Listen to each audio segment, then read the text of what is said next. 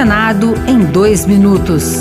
Eu sou Fernando Ribeiro e você ouve agora as principais notícias do Senado Federal desta segunda-feira. Segundo o relatório de acompanhamento fiscal da Instituição Fiscal Independente do Senado, a economia brasileira deve ter crescimento real de 2,6% neste ano e de 0,9% em 2023.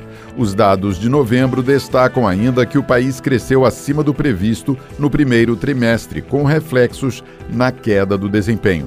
Em relação à PEC da transição apresentada pelo governo eleito, o analista da IFI, Alessandro Casalti, alerta que, além de não especificar a fonte de financiamento, a proposta pode aumentar a dívida pública. O governo vai ter que fazer nova dívida todo ano, além de rolar que já tem, atingindo 95% do PIB em 2026.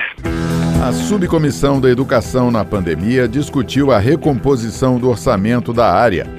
A secretária de Finanças da Confederação Nacional dos Trabalhadores em Educação, Rosilene Correa, alertou que o piso nacional da educação está se transformando em um teto. O presidente da subcomissão, senador Flávio Arnes, do Podemos do Paraná, lembrou que o Congresso Nacional vai discutir a derrubada de vetos que afetam o Fundeb, como o feito pelo presidente Bolsonaro, a lei que reduziu o ICMS sobre combustíveis. Houve uma emenda para que não houvesse prejuízo para a educação, porém foi vetado e há necessidade da derrubada desse veto.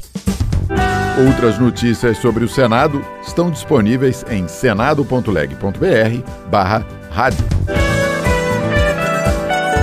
Senado em dois minutos. Uma produção Rádio Senado.